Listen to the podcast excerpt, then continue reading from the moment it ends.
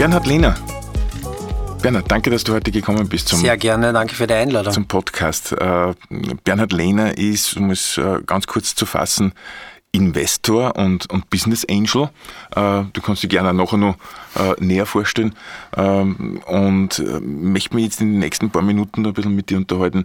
Investments, ja, weil es ist ja momentan so in aller Munde, ich hätte jetzt einmal gesagt, seitens diesen Sendungen zwei Minuten zwei Millionen und Höhle der Löwen und so weiter, äh, nicht zuletzt auch beim, durch, den, durch den Exit von Fantastic damals, ist so ein bisschen dieses Mindset bei den Startups, ich habe jetzt eine Idee, wo ist der nächste Investor? Ja, mhm. äh, was sagst du zu dieser Aussage? Ist es grundsätzlich möglich, dass jeder einen Investor erwischt oder was schaust du oder wie, wie gehst du da vor? Wie kommen die Leute zu dir? Also Fragen über Fragen, wie du siehst. Das ist ein sehr breites Feld. Ja. Du, also so wie du die Frage jetzt formulierst, ist natürlich gibt es viele Ansatzpunkte, wie man anfängt. Also ähm, starten wir jetzt bei Runtastic vielleicht, weil du das jetzt auch dezidiert erwähnt hast. Also seit dem Runtastic Investment oder Exit in weiterer Folge dann an Adidas, da sind ja schon wieder ein paar Jahre ins, ins Land gezogen. Und man muss sagen, die Veränderung, die da jetzt gerade passiert, ist natürlich massiv. Also insbesondere in den letzten drei bis vier Jahren hat sich da eine unglaubliche Dynamik ergeben. Ähm, da hat sich auch die Art und Weise, wie man investiert, sehr verändert. Ich versuche es jetzt einmal ein bisschen zu strukturieren. Wir reden ja jetzt oder äh, das Investment in Startups, das kann man ja schon wieder in, in viele unterschiedliche Parameter und unterschiedliche Herangehensweisen unterteilen. Typischerweise sagst du ja beim Startup, du hast unterschiedliche Phasen, in denen investiert wird. Also beginnen wir vielleicht einmal, was ist ein Startup? Da beginnst ja schon mal. Diese Begriffsdefinition sollte ja eigentlich jetzt schon etabliert sein, aber leider begegnet mir noch immer sehr, sehr, sehr oft eine, ein bisschen ein falscher Zugang. Ein Startup ist ja ganz klar definiert als ein Unternehmen, ein junges Unternehmen, das eine innovative Geschäftsidee hat, die, und das ist ganz, ganz wichtig, die hinten raus skalierbar ist. Das bedeutet, dass das dann auch sehr attraktiv für einen Investor ist. Irgendwann einmal sind die Grenzkosten einfach äh, spannend, eskaliert die Kosten, also die Kosten bleibt, die Kostenstruktur bleibt eher flach und die äh, Gewinnerwartung, die steigt. Ne? Dann ist dieses berühmte Hockeystick. Das ist halt bei sehr, sehr vielen digitalen Geschäftsmodellen eine Möglichkeit. Muss auch nicht immer so sein, aber eine Möglichkeit. So. Und wenn einmal diese Voraussetzung eintrifft, dann ist das einmal potenziell für einen Investor super spannend. Und dann sprechen wir ja eigentlich von diesem typischen Startup-Investment. Und dieses typische Startup-Investment ganz, ganz grob unterteilt in Phasen. Du hast du beginnst letztlich einmal als Gründer, Gründerin typischerweise, baust dann Prototypen, an digitalen Prototypen. Ähm, in dieser Phase wäre es ideal, wenn du jetzt so weit kommst wie möglich, noch ohne externes Investment. Das ist in diesem Bereich halt auch deswegen möglich, weil du brauchst ein Team von zwei, drei Leuten.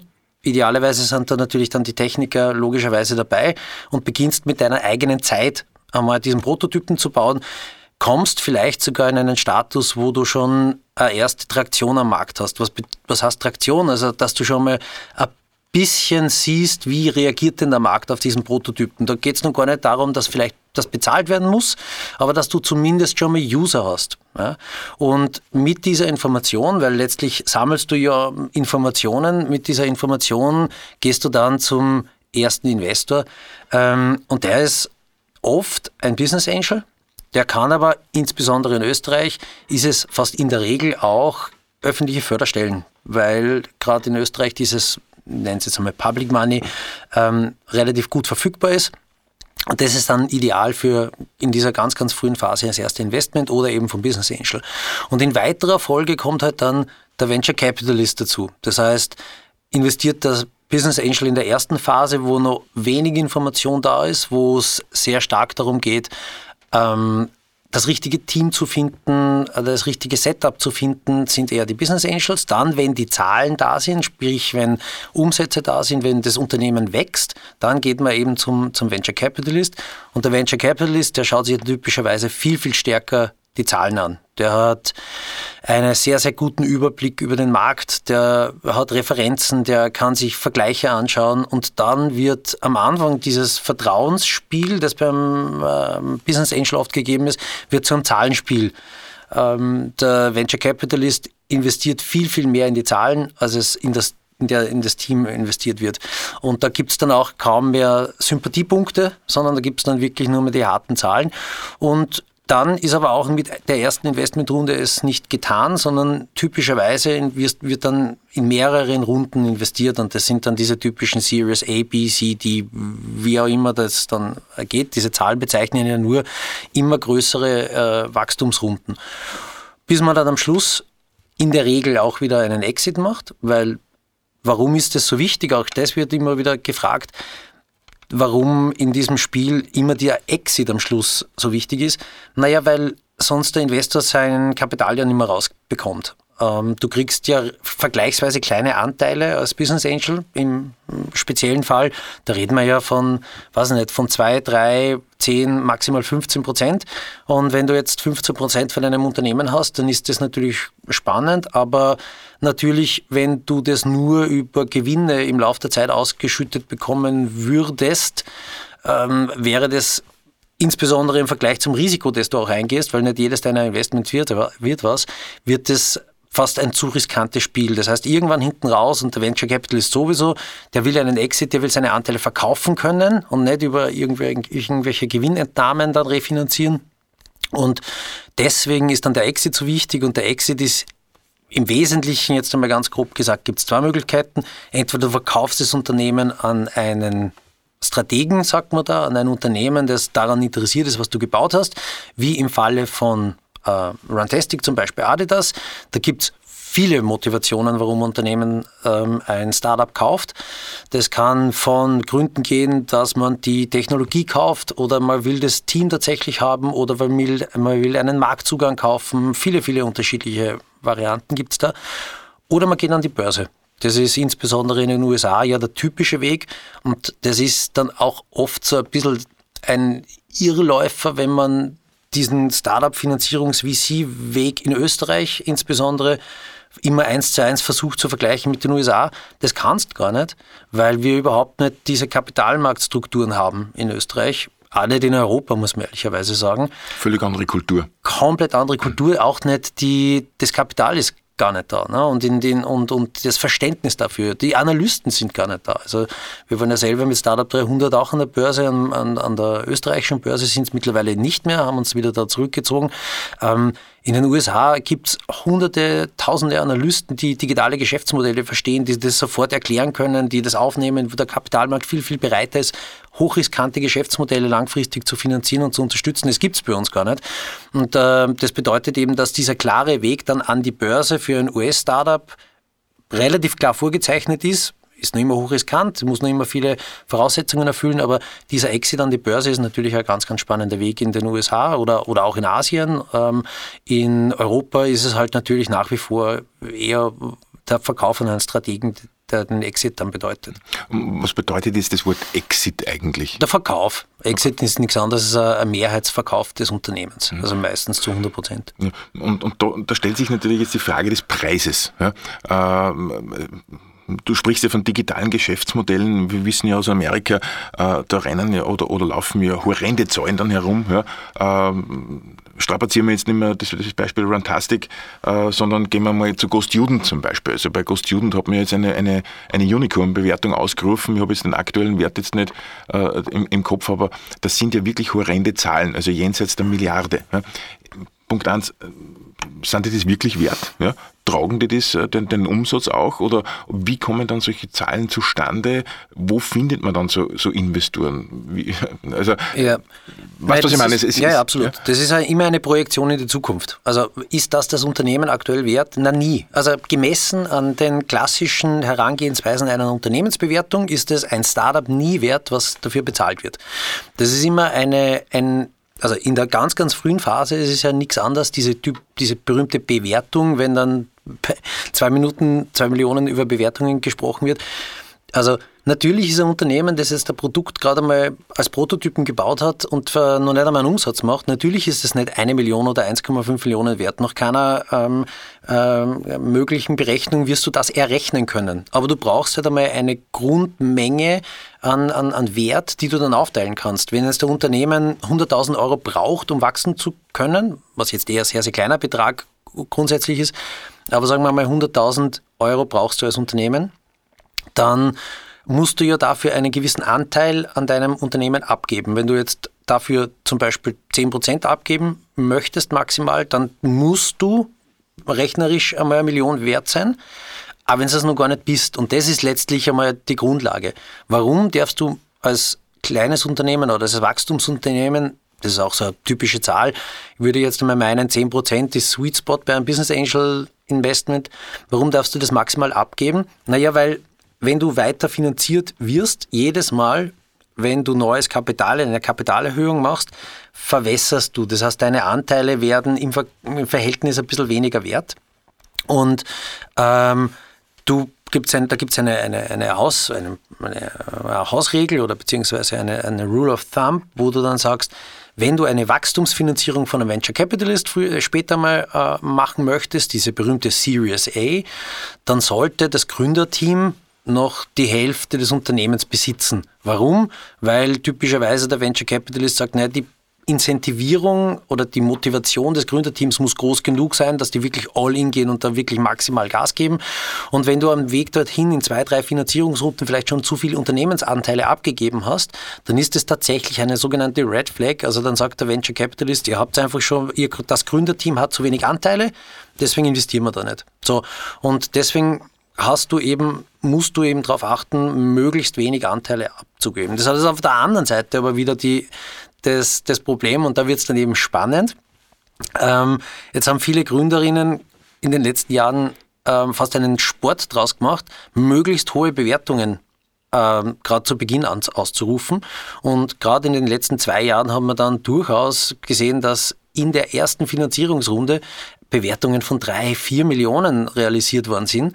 Das heißt, die Teams waren super happy, weil sie haben nur zwei, drei Prozent ihres Unternehmens abgegeben haben auch die Investoren, die oft einmal vielleicht ein bisschen unerfahren auch waren, gefunden, die gesagt haben, ja, das wird schon passen und eben auch so mega Bewertungen schon gesehen haben. Da war eine totale Dynamik im Markt. Jeder war, war, hat gesehen, Goldgräberstimmung und so weiter und so fort.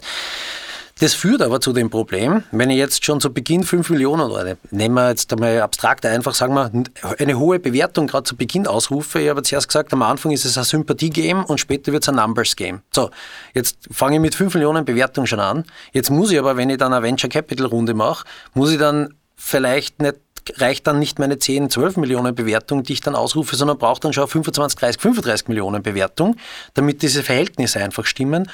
Und das Problem ist aber, der Venture Capitalist sagt dann, okay, 35 Millionen Bewertung zahle ich schon, aber da müssen die Zahlen stimmen. Und wenn das Unternehmen aber in diesen eineinhalb Jahren dann diese Zahlen nicht erreicht hat, die Umsätze nicht macht, das Wachstum nicht hinbekommt, und da reden wir halt dann von, das ist halt jetzt so schwierig plakativ zu sagen oder generalisiert zu sagen, aber sagen wir mal, so ein typisches Wachstum jedes Monat muss dann schon zwischen 10 und 20 Prozent betragen. Ähm, und wenn, der, wenn die Zahlen dann nicht erreicht werden, dann kriegst du halt die Bewertung auch nicht. Und dann hast du halt das Problem, dass du eine sogenannte Down-Round hast, dass du unter Umständen vielleicht in der Folgefinanzierungsrunde sogar eine niedrigere Bewertung bekommst als in der, in der, in der vorherigen ähm, ähm, Finanzierungsrunde. Und das willst du nicht haben, weil es ein unglaublich schlechtes Signal ist. Es geht in diesem Markt auch sehr viel um Signaling und so, dass du das wirklich stringent aufbaust. Und das, glaube ich, wird in den nächsten ein, zwei Jahren noch sehr, sehr vielen Gründerteams ähm, so ein bisschen auf den Kopf fallen oder, oder für, für ein bisschen schlaflose Nächte sorgen, dass diese vermeintlich tollen Deals, die sie eingegangen sind mit so hohen Bewertungen, später sich herausstellen als, als Boomerang, weil sie halt dann die Zahlen nicht liefern können. Und das war in den letzten zwei Jahren, haben wir und auch ich viele Investments nicht gemacht, weil nicht einmal, weil die Gründerteams nicht gut waren oder weil die Projekte nicht gut waren, aber weil schlicht die Bewertungsvorstellungen aus meiner Sicht so waren, dass das weitere Wachstum, die weitere Entwicklung des Unternehmens gefährdet ist. Einfach nur, weil du mit viel zu hohen Bewertungen gestartet bist. Wer bewertet das? Äh, bewertet das dann, dann äh, die in der ersten Runde? In der ersten Runde, in der ersten Runde ist es tatsächlich ein, wo ein, wo ein Angebot, das angenommen wird, ist, ist, ist, das, ist, ist die Bewertung dann erledigt. Ne? Also es wird auch selten Referenzen genommen, merke ich immer öfter. Also wenn erst wenn du jemanden findest, der sagt, ja, Maß, das mache, dann ist die, steht die Bewertung halt. Aber das heißt, diese Bewertung ruft dann der, der, der Gründer eigentlich selber aus oder die Gründerin? In der Regel, genau, in der hm. Regel, genau, richtig. In der Regel liegt der Ball einmal im Gründerteam und die sagen, ja, wir stellen uns das vor. Und dann wird halt drüber verhandelt oder dann wird halt gesprochen. Meistens ist ja keine Verhandlung, ist ja auch so, meiner Meinung nach auch ein, ein gar, gar, gar kein, kein guter Zugang zu dem Thema. Du verhandelst ja eigentlich nicht als guter Business Angel mit dem Gründerteam, sondern du bist ein Partner des Teams. Und du bist genauso interessiert, eine Struktur zu bauen, die gesund ist. Und deswegen ist eine Verhandlung schlecht, sondern du willst gemeinsam mit dem Gründerteam ein Setting finden, wo alle dann dran glauben, so ist eine gesunde Struktur und mit der können wir dann weiter wachsen. Deswegen ist auch umgekehrt, was ja auch auf der Investorenseite oft passiert, so viel wie möglich Shares zu bekommen. Das ist auch ein gesunder Zugang. So funktioniert dieses Spiel einfach nicht. Und soweit ich das richtig verstanden habe, äh, ist das immer so der, der, der, Wunsch ans Christkind, diese erste Bewertung. Ja, also äh, natürlich bewerten Startups so hoch wie möglich, wenn ich das richtig verstanden habe. Ja, nicht unbedingt. Gute Teams bewerten so realistisch wie möglich. Die sagen halt letztlich, die nehmen an, wir brauchen fünf Finanzierungsrunden und diesen fünf Finanzierungsrunden brauchen wir so und so viel Kapital und deswegen gehen wir, müssen wir mal mit dieser Bewertung hergehen. Und das wäre ein Zugang, wo ich als Investor sage, na, das gefällt mir mal, weil ihr habt es schon gut überlegt. Da geht es nicht darum, möglichst hoch zu bewerten, sondern eine realistische Bewertung. Und wie bewertet ein Startup dann das? Also wie, wie schaut da der Prozess aus? Gehen die einfach her und sagen, du, über den Kapitalbedarf. Daumen mal Pi? Na, über den Kapitalbedarf, mhm. so schwierig das ist. Und äh, das ist ja am Gründen auch wirklich ganz, ganz schwierig. Du musst ein bisschen antizipieren, wie viel Kapital werde ich denn brauchen, um in eine gewisse Größe zu wachsen. Das ist meiner Meinung nach der beste Zugang zu diesem, zu diesem Spiel. Dann sagst du, ja, ich brauche halt, bis ich profitabel bin, nennen wir mal zum Beispiel diese Benchmark-Profitabilität, dann sagst du, halt, bis ich profitabel bin, brauche ich zwei Millionen und diese zwei Millionen, die hole ich mir mal 300.000 oder 400.000 in der ersten Runde und dann hole ich mir vielleicht in einer nächstfolgenden größeren Runde und nur mal 1,5 Millionen und dann müsste ich eigentlich Profitabilität erreichen. Das wäre eine ideale Situation, weil dann kann ich mich entscheiden, wachse ich jetzt bisschen dezenter weiter, bin nicht angewiesen auf nochmal eine Finanzierungsrunde. Oder sage dann, und jetzt treten wir voll aufs Gas und jetzt versuchen wir wirklich äh, also das größtmögliche Unternehmen zu bauen und wir holen uns eine Finanzierungsrunde rein. Es gibt aber auch andere Zugänge, bei uns, keine Ahnung, ähm, Refurb, der höchst erfolgreiche Startup, in dem wir dabei waren, haben wir unsere Anteile schon verkauft beim Secondary.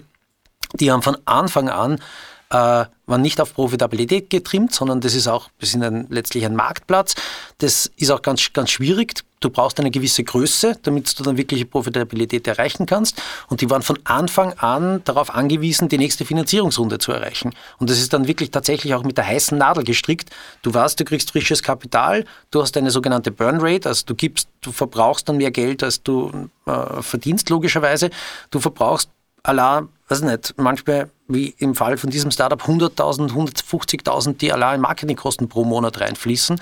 Und du weißt, mit der Finanzierungsrunde kann ich jetzt genau sechs, sieben Monate überleben und dann muss ich Zahlen erreicht haben, die dann rechtfertigen, dass ich die nächste Finanzierungsrunde wieder bekomme, die das weitere Wachstum finanzieren. Das ist ein anderer Zugang. Aber wie, apropos Zugang, äh, wie kommt man dann oder, oder wie, wie schaut der Prozess aus? Ja, äh, kommt ein Startup zu dir und sagt, du weißt, wir haben jetzt so mhm. eine, eine, äh, coole Idee und so schaut das Wachstum aus und so schaut der Markt aus etc., mit noch nichts berechnet was verlangst du von denen? Ja, also mir schwebt da das. Ja, idealerweise kommt, also die Idee. Businessplan schwebt man da im. Ja, im der Businessplan braucht der Business, also ein Business Angel braucht eigentlich keinen Businessplan, weil du zu der, zu dem Zeitpunkt, wo du einsteigst, ja, ist der Businessplan letztlich eine nette mm, Modulierung einer möglichen Entwicklung eines Businesses, aber nur nicht mehr. Es ist einfach schlicht zu wenig da, als dass dieser Businessplan ähm, die Wahrheit sein kann. Ja. Es ist einmal sicher wichtig und gut, wenn ein Team das macht, weil es einfach die eigenen Gedanken ordnet und weil es dir vielleicht einmal einen roten, äh, roten Faden gibt für die, nächste, für die nächsten zwei, drei Jahre. Aber letztlich kenne ich kein Investment, das, wo ich reinschauen konnte, das damit erfolgreich war, womit es ursprünglich an den Start gegangen ist. Und deswegen ist der Businessplan letztlich nicht so wahnsinnig wichtig. Was wiederum viel, viel wichtiger ist, ist, dass das Unternehmen bereits Initiative gezeigt hat. Also die Idee per se, mit, in die Idee investiert normalerweise kein Business Angel. Ähm, sondern du musst halt schon diese, dieses Commitment des, des Gründerteams spüren. Und ein Commitment des Gründerteams bedeutet, ich nenne jetzt ein bisschen random einfach ein paar so typische Parameter. Das Team hat sich entschieden, es Vollzeit zu machen, geht da wirklich all in, versucht vielleicht einmal wenn zumindest einmal die eigene Arbeitszeit zu 100 Prozent zu finanzieren und hat sich, hat gezeigt, dass sie zumindest einmal ein Jahr sich überlegen können, wie kann ich denn jetzt ohne externes Einkommen einmal für mich überleben. Vielleicht haben es von, von der Oma, eine klassische, liebe Oma, kannst du mir bitte 30.000 Euro borgen, damit ich jetzt einmal ein Jahr unternehmerisch tätig sein könnt, kann. Ja. Klassisches Fools Capital oder Family Friends Fools. Genau, genau, so blöd dieser Begriff ist, aber letztlich ist, zeigt es ja nichts anderes als, da bin ich jetzt einer Gründerin oder einem Gründer gegenüber, die nicht nur jetzt so nebenbei vielleicht ein bisschen versuchen, eine Idee zu entwickeln, sondern die sagen, bin leidenschaftlich von dieser Idee überzeugt, ich will das jetzt machen und das bedeutet für mich natürlich auch persönliches Risiko zu übernehmen, weil so wie die Gründerin halt gerne hätte, dass er Investorrisiko übernimmt, nämlich das sauer verdiente und teuer versteuerte Geld zu investieren in ein Unternehmen mit höchstem Risiko. Ähm, genauso können wir von einem Gründerteam verlangen, hey, ihr müsst dann zumindest all in gehen. Ähm, wenn es nicht funktioniert, na, dann habt ihr zumindest einmal ein Jahr, eineinhalb Jahre, zwei Jahre unglaublich viel gelernt und letztlich seid ihr dann ein, ein, eine Arbeitskraft, die von jedem mit Handkuss genommen wird, weil selbstständig entscheiden, unternehmerisch denken, das sind Attribute, die die Unternehmen händeringend suchen. Also ihr habt in Wahrheit überschaubares Risiko. Das gilt insbesondere, wenn die Gründerinnen noch relativ jung sind und wenn du älter bist, ist halt natürlich immer so ein Thema. Du bist einmal 35, 40, du hast also 40, 45 geht dann schon wieder vielleicht, weil du hast dann vielleicht ein bisschen Rücklagen und, und vielleicht ist das Haus schon halb halb bezahlt oder fast ganz und die Kinder sind schon aus dem Haus. Dann wird es wieder easier, so mittendrin im Leben mit 35, 30 ist halt eine blöde Zeit, da hast halt alle Kosten nach oben gefahren und hast wahrscheinlich nur nicht jetzt das Kleingeld, das Nötige, ähm, um einmal wirklich ein Jahr aus dem Vollen schöpfen zu können. Aber gerade ein Gründerteam, das 20, 22, 23, 24, da gibt es kein Risiko. Du hast letztlich nur keine Kosten ähm, aufgeladen. Du hast, es, da passiert dir nichts. Ja? Und, und wenn ich das nicht sehe beim Gründerteam, dann würde ich gar nicht weitersprechen wollen, weil mhm. dann passt es einfach nicht. Also das heißt, äh, Gründerinnen und Gründer, die versuchen, das Risiko abzuschieben an den Investor und selber jetzt genau. nichts riskieren wollen, ist Genau, weil es eine Partnerschaft ist. Ne? Also jeder, jeder, jeder gibt seinen Spieleinsatz. Diese Spieleinsätze sind unterschiedlich, aber eigentlich nicht unterschiedlich hoch. Und wenn eine dieser Seiten nicht bereit ist, diesen Einsatz zu geben, dann wird es nicht gemeinsam funktionieren. Hm. Du hast zuerst äh, ganz kurz erwähnt, Series A, Series B und so weiter und so fort. Ähm, welche Phasen gibt es denn da so in dieser, in, in dieser Investment oder diese Investmentrunden? Weil ich glaube, es fängt ja nicht gleich mit, mit Series A an, sondern dann ist es ja eher Business Angel zuvor oder, oder ja. Äh, Family Friends Fools, wie wir zuerst ganz mhm. kurz angesprochen haben.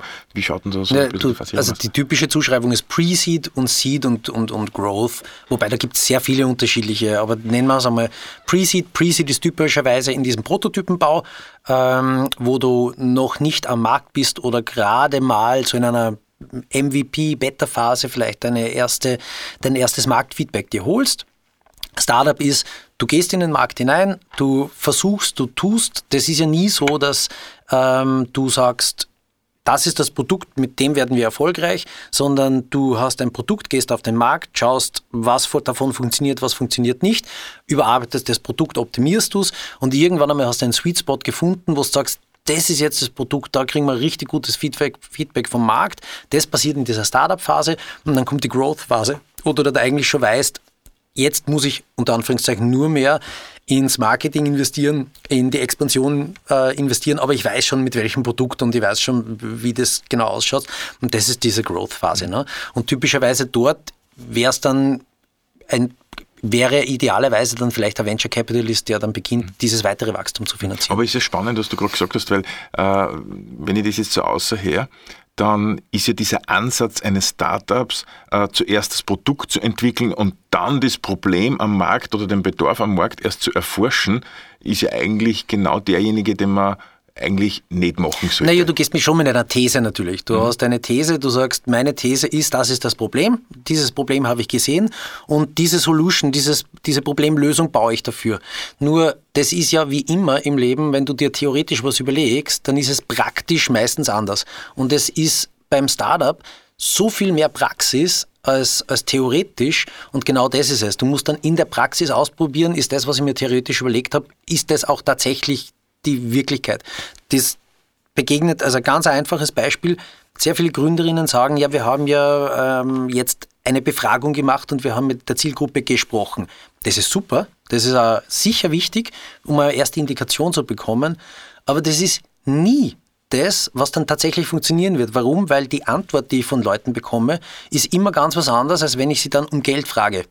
Und das, weil ich sag schnell einmal, das kennst du von dir selber auch, ist, du sagst schnell einmal, ja, das finde ich klasse, das würde ich schon ausprobieren.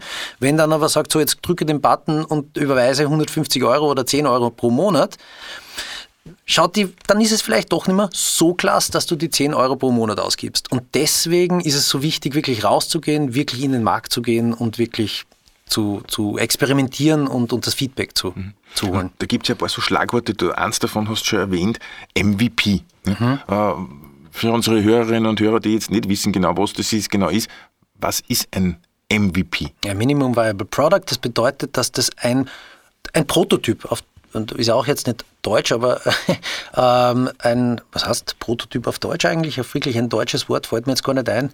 Ein Gibt es ja keins, glaube ich, oder? Der Prototyp. Das, Der ist, Prototyp. Halt, das, das ist halt noch nicht fertig. Ja. Aber es ist schon so fertig, dass man die Funktionen erkennt. Und dass es einmal grundsätzlich schon das tut, was es tun soll. Noch nicht zu 100 Prozent, vielleicht nur zu 50 Prozent, aber gut genug, als dass ich damit herumspielen kann.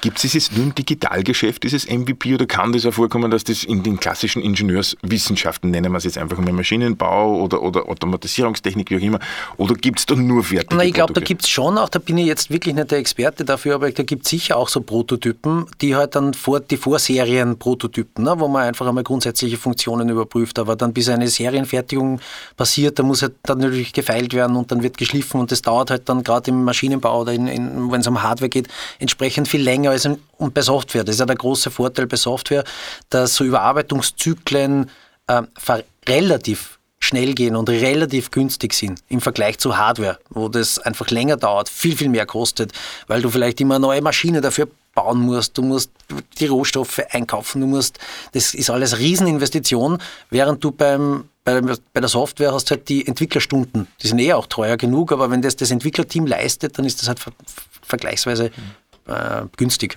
Also das heißt, so ein MVP kann ich dann äh, gleichsetzen eigentlich, äh, um das nur zu hinterfragen, mit einem sogenannten Lean Startup. Das, genau, das mhm. ist eigentlich Lean Startup bedeutet ja nur, dass du eben sehr schnelle Zyklen dieser Produktentwicklung hast, dass du wenig Overheads aufbaust und sehr produktorientiert und sehr, ähm, nicht nur produktorientiert, sondern sehr marktorientiert dein Produkt entwickelst. Das ist diese, dieses Lean Startup. Ne? Du hast dann diesen, diesen Cycle, du hast du entwickelst, du gehst raus damit, sammelst das Feedback ein und gehst dann in die nächste Entwicklungsstufe. Und das kann bei einem Startup, das sehr schnell unterwegs ist, reden wir da von Wochen. Ne? Das sind vielleicht so vier, sechs Wochen Zyklen, wo dann permanent immer wieder das Produkt überarbeitet wird. Mhm. Jetzt setzt es noch mal was, ich sage jetzt einmal Negatives drauf, ich will nicht sagen negativ, aber, aber jetzt haben wir das MVP, das Startup geht mit dem MVP raus, kontaktiert mhm. dich als, als, als Investor. Mhm. Äh, in einem zweiten äh, Schritt gibt es dann das sogenannte Lean Startup, hängt ja dann eng zusammen. Und dann kommen sie und sagen zu dir als Investor, äh, jetzt machen wir einen Pivot. Ja? Ja. Erstens einmal, was heißt pivotieren mhm. und was sagst du dann als, als Angel dazu oder als Investor dazu? Das, ist, also das Pivotieren ist nichts Negatives, sondern das Pivotieren ist genau eben eigentlich ein, ein, ein ganz, ganz wichtiger, nicht Wendepunkt, aber eine, eine wichtige Abzweigung, die man vielleicht in der Unternehmensentwicklung nimmt. Das ist genau, ein Pivot passiert genau dann, wenn du mit deiner ursprünglichen These, mit der du gestartet bist, mit deinem MVP am Markt bist, das weiterentwickelst und du merkst aber, ähm, in dieser in dieser Phase, es taucht ein Problem oder ein Thema auf, das du gar nicht am Radar gehabt hast, das in Wahrheit viel, viel besser funktioniert, wo der Markt viel interessanter ist, wo du viel bessere äh, Performance mit deinem existierenden Produkt hinbekommen könntest, als bei der ursprünglichen These. Und dann sagst, okay, wir pivotieren. Das heißt, wir ähm, sind bei bei, bei, bei Runtastic war es vielleicht die Laufstrecke, die fix verbaute, und dann ist man, hat man einen Pivot gemacht zur, zur, zur App. Ähm, und dieses, dieser Pivot ist was Positives, weil ein gutes Team eben rechtzeitig erkennt, wo solche Abzweigungen auftauchen und dann halt die richtige Abzweigung nimmt auf den Highway und nicht die falsche Abzweigung auf die Landstraße. Und es, jetzt gibt es ja auch dann Startups, äh, weil es mir gerade eingefallen ist, wir, wir sprechen jetzt immer nur von Startups, die unbedingt einen Investor haben wollen drinnen. Jetzt gibt es aber auch Startups, die sagen, ein Investor kommt mir nicht ins Boot. Mhm. Ja? Was sagst du zu dieser Aussage? Das ist auch so pauschal weder falsch noch richtig, mhm. sondern es kann durchaus viel Sinn machen. Also einen Investor bzw. einen Venture Capital Case, da brauchst du auch als Gründer das Mindset dazu, weil, muss man schon ganz ehrlich sagen, in, bei Business Angels ist es ja noch entspannt, aber in dem Moment, wo du ein VC an Bord hast, geht es hardcore um Wachstum. Dann geht es einfach month over month, musst du stark, stark wachsen mit allem, was dazugehört. Das musst du wollen. So. Ähm, und du musst das Businessmodell dafür haben. Jetzt beginnt es einmal beim Gründerteam. Es gibt Teams, die sagen, na, das wollen wir aber nicht. Wir finden das auch gar nicht richtig. Ja? Wir finden einfach dieses Hyperscaling nicht sympathisch. Das ist nicht unseres, dann macht es auch nicht. Ja? Das ist ja legitim. Ähm, deswegen ist der Zugang, dass ich sage, ich mache etwas bootstrapped, sozusagen mit aus dem zuerst das mit dem eigenen Kapital, mit dem eigenen Investment und finanziere mein weiteres Wachstum ausschließlich über die eigenen Umsätze. Das ist was Großartiges. Das ist dieses klassische Unternehmen bauen. Ähm, das ist unglaublich super, wenn man das macht. Und äh, ich sage immer, Umsatz, es gibt die beste Finanzierung ist die Umsatzfinanzierung. Ähm, stimmt aber nur relativ, weil es gibt, könnte zu einer Situation kommen, wo du sagst, Jetzt brauche ich Wachstumskapital, damit ich halt zum Beispiel eine Marktsituation gut ausnützen kann. Was meine ich damit? Es taucht ein, zwei, drei Mitbewerber auf, die vielleicht schneller unterwegs sind, die vielleicht besser finanziert sind, die im gleichen Teich fischen wie du selber ähm, und die dich dann einfach overpowern. Ähm, das wäre zum Beispiel einer dieser Situationen, wo ich mir gut überlegen würde, na wäre es jetzt nicht der richtige Zeitpunkt, dass ich mir Kapital hole, um da eben mit gleich, mit den gleichen Waffen sozusagen auf dem gleichen äh, äh, Feld kämpfen zu können und antreten zu können und nicht mit unfairen Mitteln äh, overpowered zu werden. Das wäre zum Beispiel so eine Situation, wo es dann keinen Sinn mehr macht. Oder wo ich die Möglichkeit habe, einfach, ähm, keine Ahnung, es gibt so viele äh, relativ einfache ähm, mittlerweile Möglichkeiten, dass ich den Markt ein bisschen vergrößere. Ich kann einen Mitbewerber übernehmen, der, der da ist. Dann brauche ich einfach Kapital dafür. Muss das immer Risikokapital sein oder kommt es dann aus dem Bereich? Vielleicht gar nicht. Es gibt ja viele andere Möglichkeiten der Finanzierung und da muss man halt einfach schauen aus diesem Mix, was macht Sinn. Hm. Du, geh mal ein bisschen weg von dieser, von dieser Startup-Ecke äh, hin in Richtung Investoren. Ja? Ecke nenne ich es jetzt einmal. Wie wird man denn eigentlich Investor? Oder was hältst du von dieser Aussage, hm, ich überziehe es jetzt einmal ein bisschen, äh, was hältst du von dieser Aussage, du, ich habe jetzt zwei Bausparer ja, äh, und äh, Aktien mag ich nicht, äh, für, für Immobilien habe ich zu wenig Geld, äh, ich, investiere jetzt ein bisschen in Startups. Mhm. Ja, ein bisschen überzogen formuliert mhm. mit zwei Bausparer. Mhm. Ja, würde ich einfach nicht machen. also ähm, ganz grundsätzlich ist Being Business Angel ist letztlich, wenn du es ernsthaft machst, zumindest ein Halbtagsjob wenn du nicht sogar Fulltime damit beschäftigt bist. Warum? Weil es ist ein riskantes Business. Bleiben, fangen wir mal mit dem Risiko vielleicht an. Es ist ein riskantes Business. Da schwirren ja Zahlen herum, dass bis zu 90 Prozent der Investments nichts werden. Das stimmt. Auch das ist eine typische US-Zahl. Wenn ich mir die Situation in Österreich anschaue, dann ist das natürlich, also bei Weitem nicht so. Ähm, es werden nicht alle Startups großartig und Riesenunternehmen, aber viele der Startups werden zumindest kleinere Unternehmen. Ist für den Investor auch nicht so ideal, aber die Sterbequote liegt nicht bei 90 Prozent. Die ist aber immer noch hoch genug und die liegt wahrscheinlich bei nicht, 30 bis 50 Prozent. So in, dem, in der Gegend herum werden, werden on the long run es schon nicht schaffen. So, das heißt, du hast einmal ein riesengroßes Risiko. Grundsätzlich. So. Das großes Risiko bedeutet, du solltest idealerweise bisschen streuen. Das bedeutet, du solltest, sagen wir mal, fünf, mindestens aber zehn Investments wären ideal, dass du in deinem Portfolio hast, dass du dieses Risiko ein bisschen ausgleichen kannst. So, und wenn du jetzt rechnest, naja, unter 50.000 Euro wieder, wird wird es keinen Sinn machen, zu investieren in ein Startup, wirst nicht einmal richtig reinkommen. Na, dann brauchst du mal 250.000 schon mal, um überhaupt, oder was habe ich jetzt gesagt, 10 Investments, dann brauchst du 500.000, die du mal reingibst. Und idealerweise solltest du aber nur mal so viel Kapital in der Hinterhand haben, weil es kann bei jedem Startup was passieren. Es kann sein, dass das Startup mal ein bisschen Bridge-Kapital braucht, also in einer schwierigen Phase vielleicht einmal ein bisschen Unterstützung von den Investoren, um einmal die nächsten drei, vier Monate zu kommen bis zur nächsten Finanzierungsrunde. Da solltest du was in der Hinterhand haben. Es kann sein, dass das Startup extrem erfolgreich unterwegs ist. Dann würdest vielleicht gern mit investieren in den zukünftigen Runden, damit du nicht verwässert wirst und deinen, deinen Stake sozusagen hältst. Ähm, das heißt, du brauchst mindestens einmal doppelt so viel Kapital, wie du ideale, wie du in der ersten Runde investiert hast, einmal, um mitzuziehen. Und dann ist es natürlich schon gar nicht mehr so wenig Geld, vor allem nicht so viel Kapital, wie du üblicherweise aus einem Bausparer rauskriegst. Mhm. Und der zweite, zweite Thema, also das, das Thema Risiko und Risikostreuung und damit Kapital, das notwendig ist. Und das andere Thema ist tatsächlich auch dieses Know-how und Verständnis, wie ein Startup funktioniert. Ähm, und der dritte große Bereich ist dann tatsächlich der Zugang zu diesen Investments. Weil ähm, es ist ja nicht so, dass du, also die guten Startups, vor allem weil es in Österreich auch vergleichsweise wenig gibt, das heißt, die Guten, die wenigen richtig Guten, die können sich ihre, ihre Angels tatsächlich aussuchen. Und das machen die ja. Und äh, das muss man auch ganz ehrlich sagen, die letzten 10, 15 Jahren, ähm, das ist schon so, dass die sehr erfahrenen und sehr guten Angels idealerweise natürlich immer Settings wieder haben, wo sie mit anderen, mit denen sie schon Erfahrung haben, vielleicht gemeinsam eine Runde machen. Also, und dort hineinzukommen, das ist nicht trivial. Das ist, kann man sich erarbeiten, aber wie gesagt, dann bist du beim Fulltime-Job. Das heißt, die Entscheidung ist, entweder will ich das wirklich sehr, sehr intensiv machen, dann kann, und ich habe das Kapital, das nötige Kapital, dann kann man sagen, super, dann ist das einer der schönsten Beschäftigungen der Welt. Oder wenn du sagst, naja, ich mag mit diesen, ich glaube an Startups, ich glaube an diese digitale Innovation, dann kann ich mir immer überlegen, vielleicht in einen Fonds zu investieren, weil dort ist halt dann ähm, per Definition einmal das Risiko gestreut, es wird professionell gemanagt, der Dealflow ist gegeben, dort kannst du mit 100.000 Euro investieren. Typischerweise, das sind so Ticketgrößen, die du vielleicht machen kannst in einem, so einem Frühphasenfonds. Dann würde ich mir das genauer überlegen.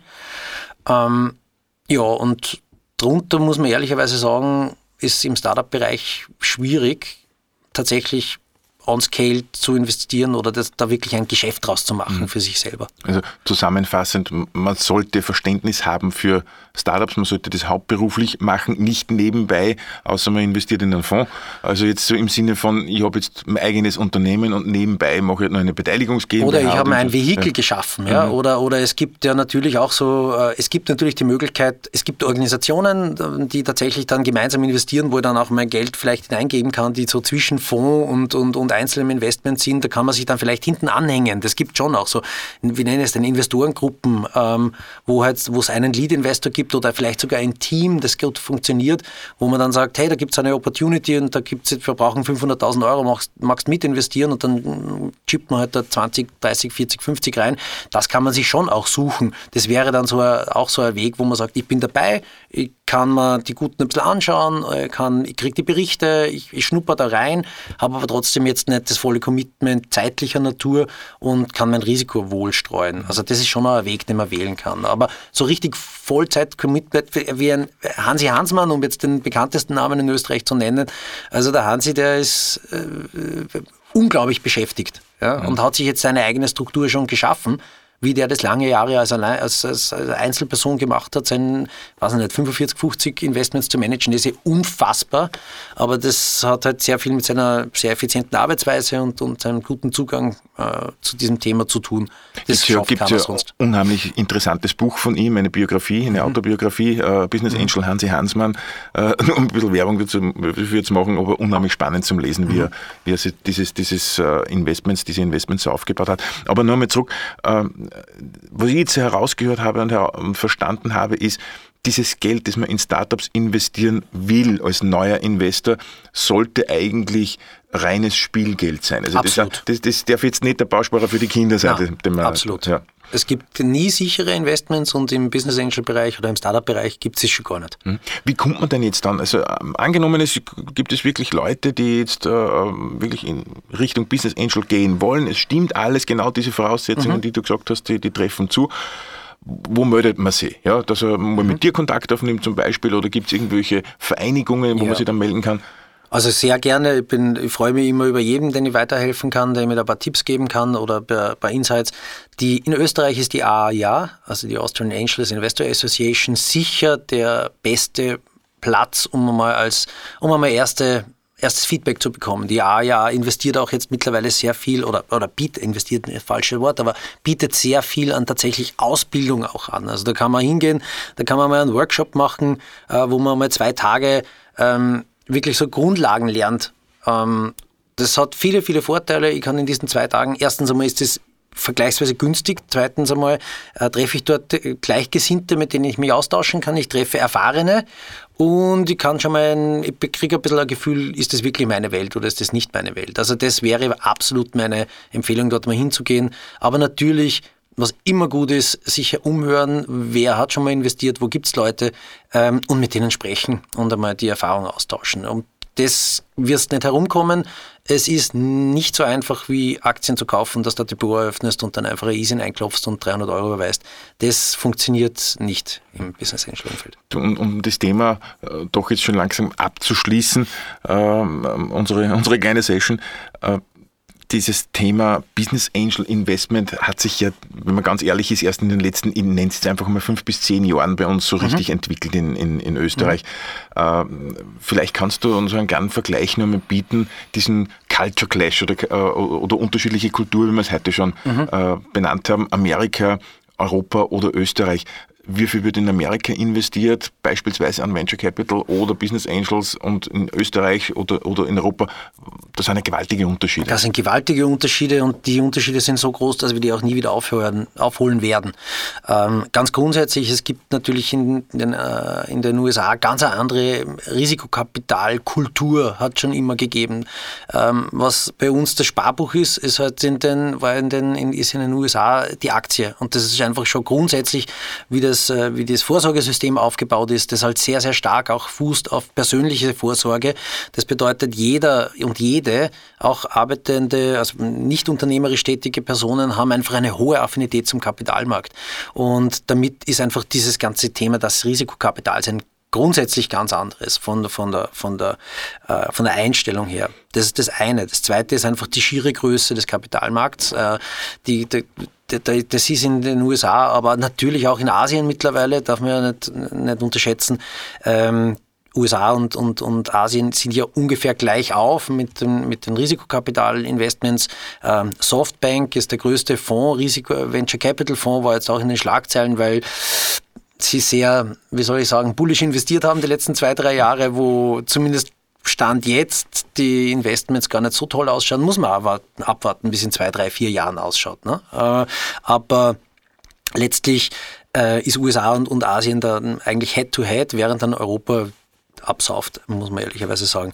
Das hat aber eben nicht nur kulturelle Hintergründe, das hat auch wahnsinnig groß und, und, und Vorsorgehintergründe, sondern es hat auch sehr viel damit zu tun, wie rechtliche und äh, steuerrechtliche Rahmenbedingungen geschaffen sind.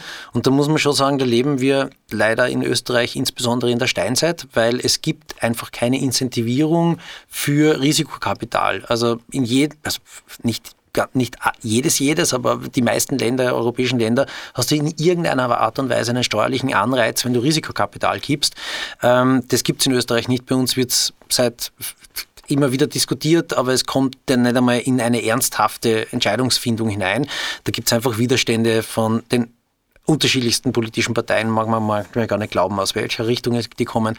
Jedenfalls glaube ich da mehr dran, dass das jemals passiert. Und wenn ich keinen steuerlichen Anreiz habe, dann wird Kapital auch nicht fließen, weil dann ist alles andere attraktiver, aber nicht das, das Investment in, in, in, in, in Startups, weil ich dann doppelt und dreifach bestraft werde. Ne? Ich habe letztlich das hohe Risiko, ich kann es im ungünstigsten Fall, und oft ist es der ungünstigste Fall, nicht einmal irgendwie steuerlich absetzen äh, und gegenrechnen. Ähm, und wenn ich erfolgreich bin, dann muss ich auch noch 27,5 Prozent mindestens, manchmal im blöden Fall sogar 50 Prozent äh, Steuer zahlen. Warum sollte ich es denn machen? Also das, da muss man schon äh, ein sehr besonderer Menschenschlag sein, um zu sagen, es macht einfach so viel Spaß, dass ich es trotzdem tue, aber es wird natürlich steuerlich nicht gefördert. Und Warum das machst das du jetzt als, als Business Angel? Weil es das Idealste, also ich bin ja nicht nur Business Angel, ich bin ja mit mindestens so viel Gründer wie Business Angel. Und ähm, das ist ja tatsächlich, ich bin gefangen in dieser Welt im positiven Sinne. Ich kann mir einfach nicht vorstellen, mir mit irgendwas anderem den Tag zu vertreiben, als jeden Tag irgendwie Dinge bauen zu dürfen, mir mit Menschen zu treffen, die in der Regel gescheiter sind als sie, von denen ich lernen kann. Ähm, das ist einfach meine Welt und, und immer Neues zu erleben. Ja, das ist auch das Nächste, nicht im Trott gefangen zu sein, sondern ununterbrochen neue Dinge zu äh, erleben zu dürfen. Als neugieriger Mensch ist das meine Traumkonstellation. Naja, und wenn man dann unser Leben auch halbwegs damit leben kann, dann ist alles gut. Und Deswegen mache ich das. Ein, ein wunderschönes Schlusswort, ja, dass man den, den, großen Bogen von Investments, Startups, wie wird man Business Angel, also welche Voraussetzungen man als Business Angel auch mitbringen sollte. Äh, und äh, in deinem Schlusswort höre ich einfach Spaß zu haben, neugierig zu sein, äh, Interesse daran zu haben, mit jungen Leuten wiederum zusammenzuarbeiten, an, an, neuen Technologien dabei zu sein, an, an neuen Entwicklungen dabei zu sein. Und ich glaube, das war einer der wichtigsten Messages, die du jetzt in den letzten paar Minuten auch dann gemacht hast. Bernhard, danke recht danke herzlich fürs Kommen und äh, ich glaube, dass ich angehende Startups oder angehende äh, äh Investoren gerne an dich wenden dürfen. Sehr gerne. Ja. Danke sehr. Danke fürs Gespräch. Danke.